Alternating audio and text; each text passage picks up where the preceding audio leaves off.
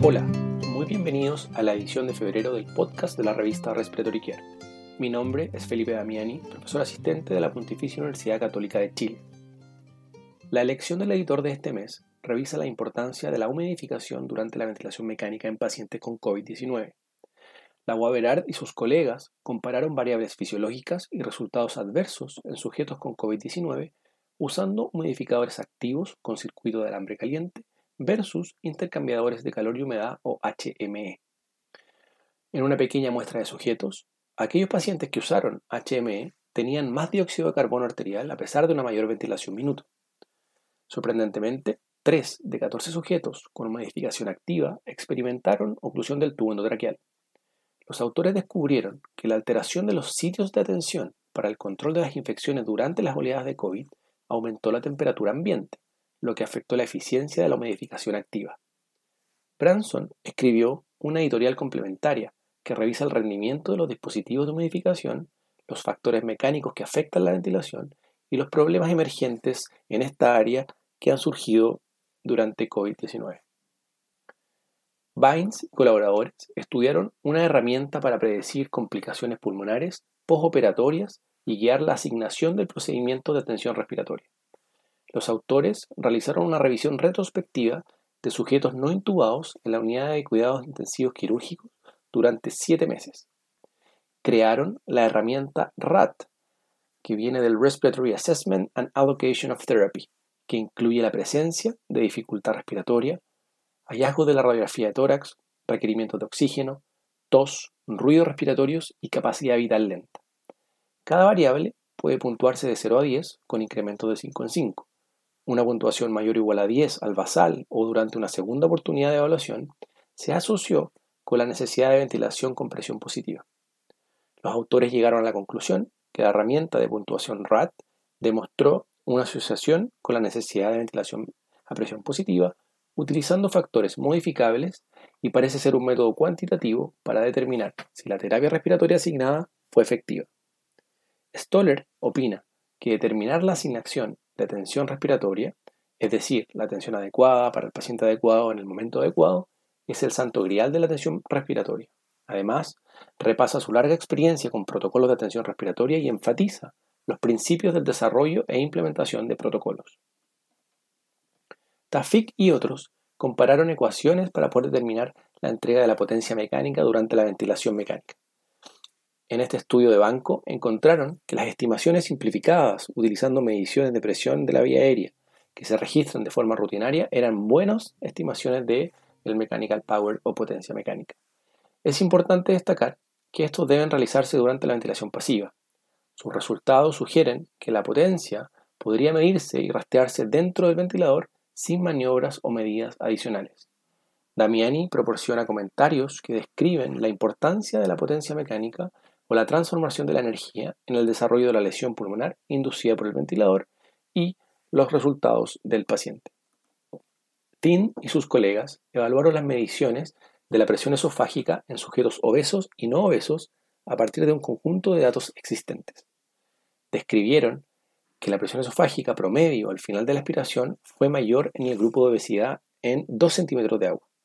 Compararon los ajustes de PIB en el grupo de obesidad con las tablas del estudio EVENT 2, que utilizó la titulación de PIP guiada por presión esofágica.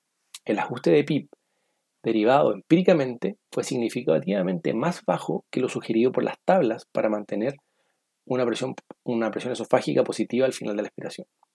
Llegaron a la conclusión de que la configuración del PIP en pacientes obesos debería utilizar medidas de presión esofágica.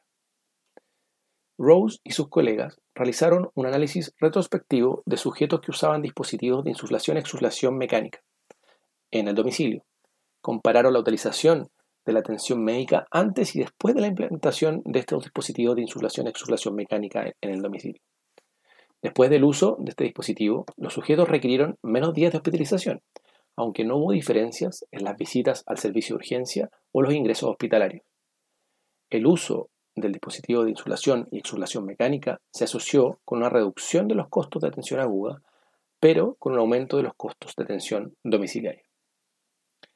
Gianni y colaboradores describieron el uso de dosis altas de óxido nítrico inhalado administrado mediante cilindros comprimidos y un generador eléctrico de aire. El INO se entregó a 160 partes por millón a profesionales de la salud que atendían pacientes con COVID por 15 minutos al día, dos veces al día, durante 14 días. El óxido nítrico inhalado tiene potencialmente efectos antivirales. Los autores tenían la intención de determinar si la inhalación de óxido nítrico por parte de los profesionales reducía el riesgo de infección por SARS-CoV-2.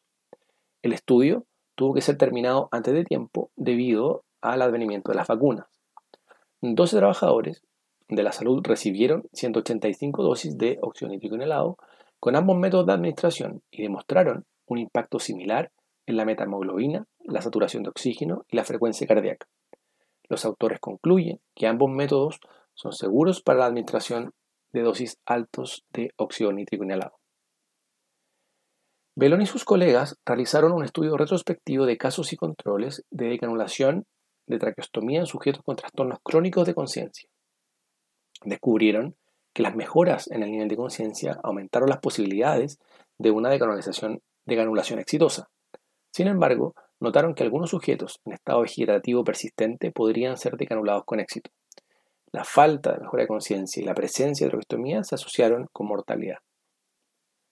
Crimi y sus compañeros de trabajo brindan una revisión narrativa sobre el uso de cánula nasal de alto flujo o SINAF en sujetos con COVID-19.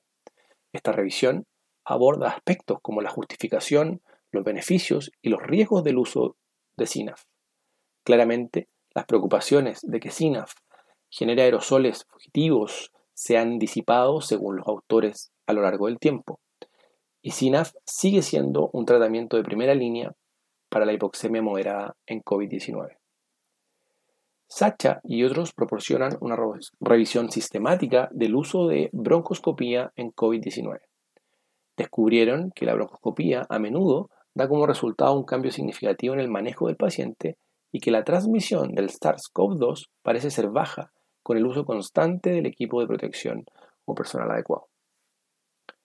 Lipnick y sus coautores escriben un artículo especial sobre el impacto del color de la piel en la precisión de la oximetría de pulso, un tema de debate intenso recientemente en la prensa no especializada.